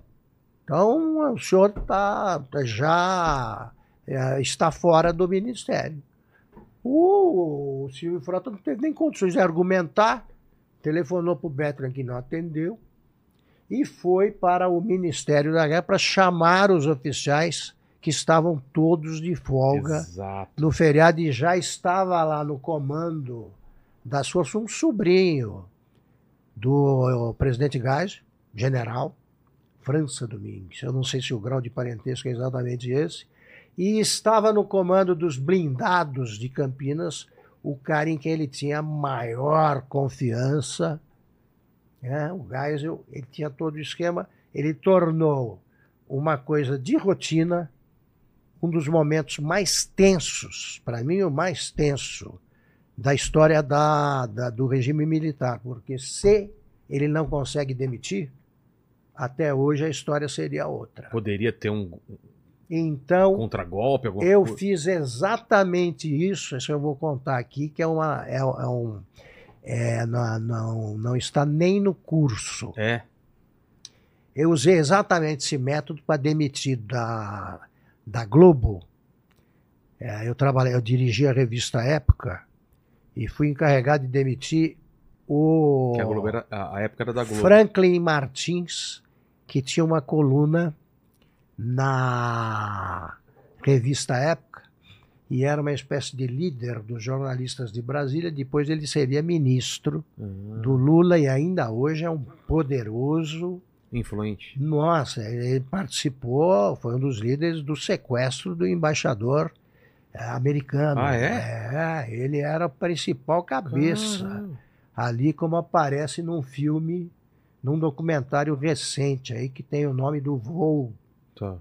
para aqueles que foram em que foram libertados aí os os eh, reféns, Entendi. né, como os presos políticos que eles escolheram. Então, o, eu, eu, eu, eu aceitei o- a tarefa de demitir o Franklin com uma providência a mais que também convém. Esse tipo de conversa é bom que tenha testemunha, né? É, senão cada. para não ter duas Pra versões. não ter uma versão totalmente diferente. Durou o seguinte, eu ah, sentei com ele num café da manhã em Brasília com um jornalista como testemunha, não chegamos a pedir o café. Não chegamos, que eu já fui direto no cargo No é meu, aquilo ali não estou gostando, e disse que ia botar no lugar dele outro jornalista que eu considerava melhor. E aí eu falei, olha, eu demiti um ministro, isso aí entrou pro Pô, já entra no currículo. É isso aí. E Augusto, a gente tava falando aqui antes de começar o papo se você é otimista ou pessimista. Como que tá? Como que a gente pode avaliar o que tá acontecendo no governo Lula? Esse, o que, que a gente pode esperar daqui para Rogério, eu acho que nós vivemos uma situação das mais estranhas que eu já vi na minha vida. Porque você não tem equilíbrio entre os poderes. Isso é claríssimo. O Supremo Tribunal Federal exerce funções que não lhe cabem. E por que Tá aconteceu claro. isso? Isso foi acontecendo no, mo- começou a acontecer no momento em que, bom, já vinha essa, Deve ter tido brecha para isso. esse ativismo judicial Já vem? surgiu no momento em que o, o ministro Alexandre de Moraes proibiu o presidente eh, Bolsonaro de nomear para a chefia da Polícia Federal um indicado pelo presidente, coisa que pre- é prevista na Constituição, Da prerrogativa dele. é prerrogativa dele, e o ministro de, vetou e o presidente aceitou o veto. É, o Moraes estava tateando ali, estava vendo a temperatura da Sim. água. Ele percebeu que avançaria. Avançou tanto que hoje a gente tem o seguinte: você tem gente presa depois de anistiada pelo presidente, você não tem direito de defesa, você não tem o, devido processo legal, você tem presos políticos, você tem presos sem julgamento, uso de tornozeleira desnecessário, só de um lado. Só de um lado. E você tem, por exemplo, um processo sobre o 8 de janeiro que, claro, tem que ser punidos os que cometeram crimes, mas foi um crime de depredação do patrimônio. Se você prende 1.400 pessoas por isso e não individualiza a conduta, não leva em conta isso, quem fez o quê, Exato. você começa a condenar em rebanhos, você cria um precedente que é que leva a um beco sem saída. Esse processo não tem um prazo para terminar. Rogério, julgaram até agora gente que começou a ser castigada em 8 de janeiro, começa a ser julgada agora, julgaram 35. Faltam 1.400. Eu não posso imaginar que daqui a cinco anos nós estejamos conversando aqui. E tenha terminado? olha, não terminou esse Nossa. processo. O que, que eu acho que devia ser feito? Anistia, meu Deus. Anistia os caras. Vira a página. Já foram punidos os que se envolveram em depredação porque o tempo de cadeia é superior ao previsto em lei. Já foram presos. Já foram presos? Já, já foram presos. Anistia, porque o Brasil precisa de paz. E o Congresso precisa retomar os poderes que perdeu. Você não pode viver situações em que o, o Tribunal Superior Eleitoral assim, dá todos os sinais de que pretende caçar senadores e deputados já no exercício de mandato, do mandato. Chega. Vem outra eleição aí, vira a página. O Brasil tem uma dificuldade muito grande de virar a página. Fica um revanchismo? É, o passado Um não governo, passa.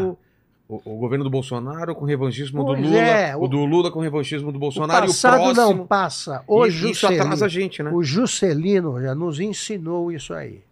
No governo dele houve a rebe- rebelião de Aragarças, eram oficiais da aeronáutica. Ele prendeu, os caras ficaram 15 dias, anistiou.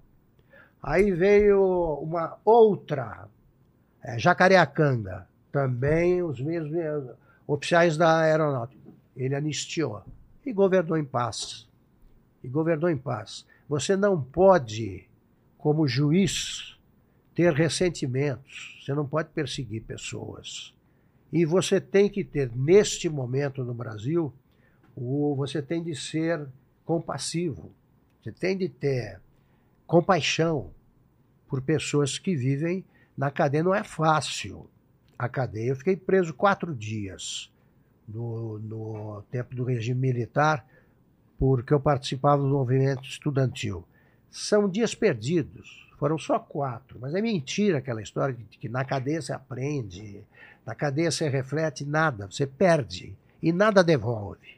Agora, perder um ano de vida por uma bobagem, aquele golpe, quem bem definiu foi o ministro Nunes, o Nunes Marques. Era um crime impossível.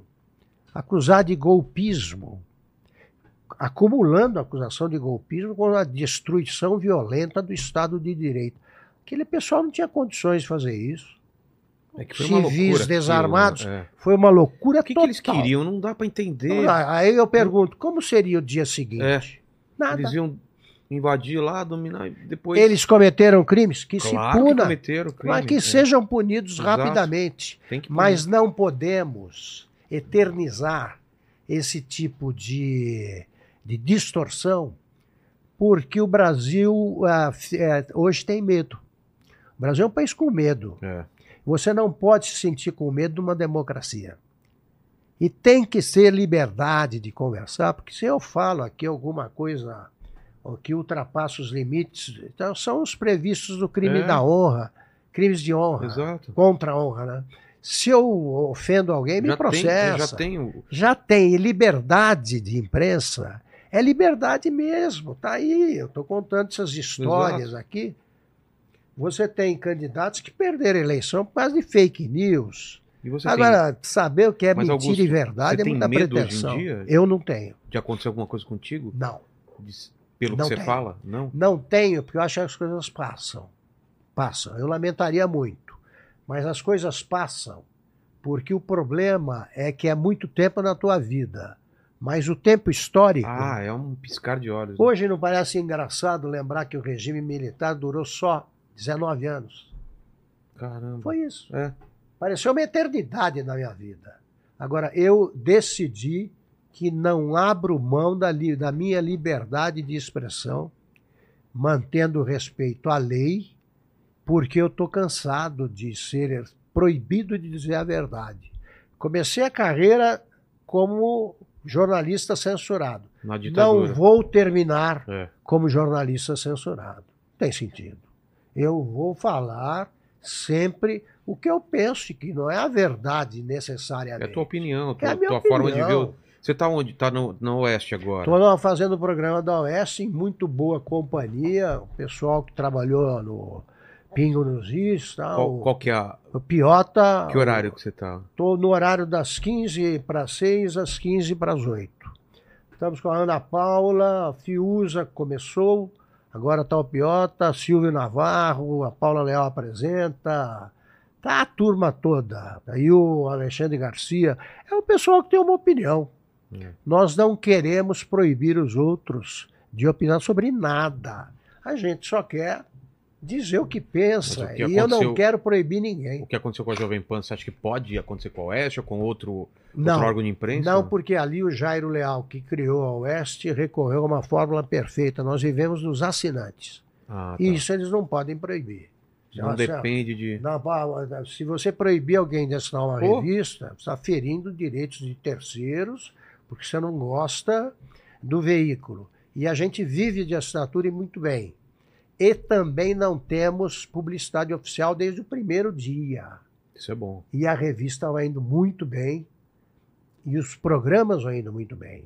O Oeste Sem Filtro tem ah, um número de visualizações eh, simultâneas ali é excepcional 70 mil no horário. E depois, acumuladas as visualizações dos dias seguintes, a gente chega a 350, 400 mil. Caramba. Você é um sucesso, mas a gente está tentando. E te assusta essa ascensão do antissemitismo, essa coisa que estava velada Muito. e de repente com a desculpa de Muito. que de uma causa que, que é que é muito muito é, que tem que ser tem, tem que ser levantada que é a causa palestina tem que ser tem que ser, tem que se falar sobre isso mas aí já começa a, a, apo- a apoiadora de Hamas o- o e começam a marcar casas e discursos Rogério, isso eu vi na Alemanha nazista. Exato. Eu, não, eu vi. Nós vimos na Alemanha a nazista. história se repete será Alemanha nazista. será que a gente vai deixar isso acontecer Te contar uma, uma, uma, uma coisa inteligente que eu ouvi de um amigo muito sábio, Paulo Francis. Quando. Paulo Francês é um cara que eu queria que sentasse aqui um dia Admira, aqui. você adoraria. E eu acho que ele. Meu, ele. você adoraria. Paulo Francis, eu assistia e falava, esse cara, ele, ele não tá adoraria. nem aí. Eu Ele vou, falou que. vou te, te contar um caso É. com ele. Engraçadíssimo. Eu estava no Rio Grande do Sul. Fala agora tava- direto Rio Grande do Sul, olha que mesa. Lá é um congresso qualquer discutindo coisa daqui. Eu estava aqui, Paulo Francis do meu lugar, aqui em frente o Roberto Campos Tá. E aqui o Mário Vargas Llosa. Nossa. O Francis estava meio surdo, então ele falava alto. E achava que "Bom, tomando uísque. Tá. Aí ele virou para mim e falou assim: Quem diria, hein, Augusto Nunes? Estou aqui à direita do Roberto Campos. Ele. Aí eu falo, fala abaixo, Francis, estão te ouvindo. porra." Aí ele começou tipo a olhar cochichando. pro Vargas Llosa. Var- Vargas Llosa com um terno claro, elegantíssimo, cada fio de cabelo no seu lugar, um homem bonito. E você deve saber, se você não sabe, te conto. Ele teve um caso com uma tia, Não. que é descrito no filme Tia, tia Júlia e o Escrevinhador. Não era uma tia ligada por laços sanguíneos, Sei. casada com um tio, Que- mas é, era sei. tia. Tá. Era tia. E ele fugiu com a tia. Aí o Paulo Francis, para mim. Coisa que o, o Lene faria. É. Exato. Paulo Francis começou a olhar o Vargas Llosa com inveja, falando assim: tá aí, todo elegante, terno bem cortado, cada fio de cabelo em seu lugar. Fugiu com a tia, pô! Ah, pelo amor de Deus, Paulo Francis. E né? falando com ele na Com frente. ele, o cara ouvia, pô, entendia português. Mas o que eu ouvi dele, quando caiu o muro, o muro de Berlim, que, que ele falou? Falei, Francis, finalmente nos livramos da Guerra Fria, a guerra acabou. Ele falou: presta atenção num negócio chamado radica, ah, ah, ah, fundamentalismo islâmico. Naquela época E disse falou. o seguinte: todas as guerras, com exceção, as grandes guerras, com exceção das que ocorreram da Primeira e Segunda Guerras Mundiais, foram travadas por motivos religiosos. A Guerra dos 100 Anos, religioso, católico contra protestante. tal.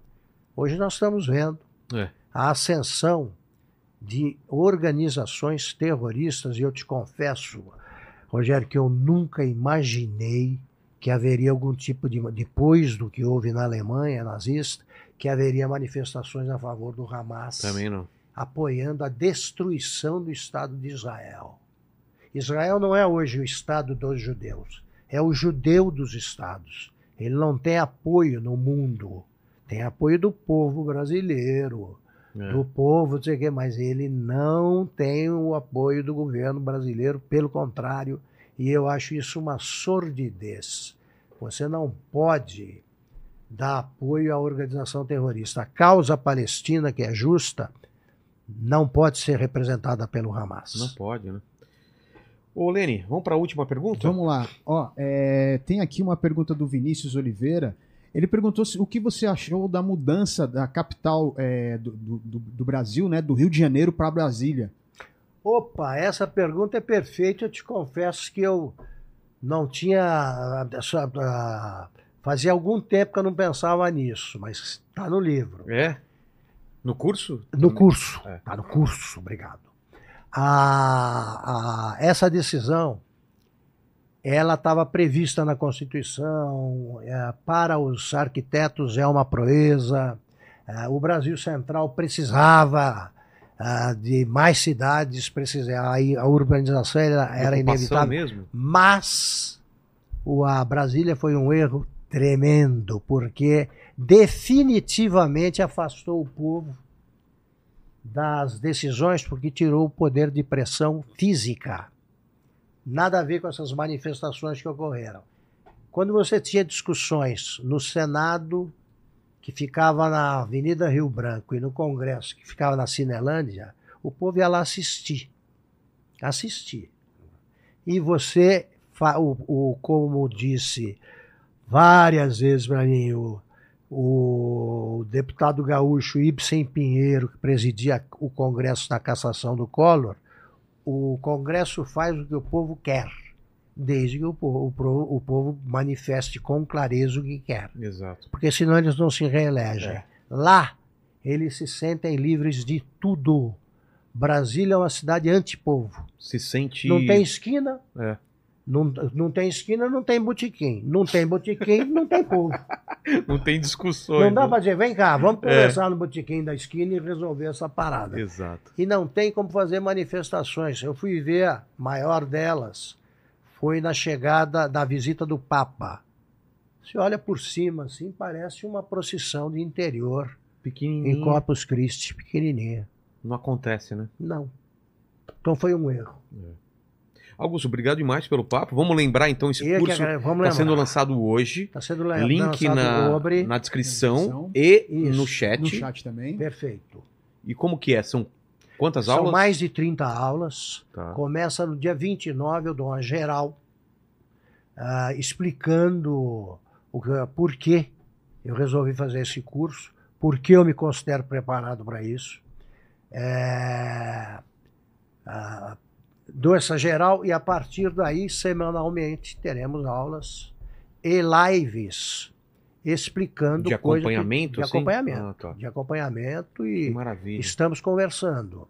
Acho que o Brasil precisa disso, estou muito confiante, muito confiante e espero, estou anunciando aqui, em primeira mão, e eu espero que o pessoal se interesse por uma visão, da, que não é uma visão da República, pelo contrário, é a verdade sobre a República, que eu faço sem nenhum viés político, porque a história é a história.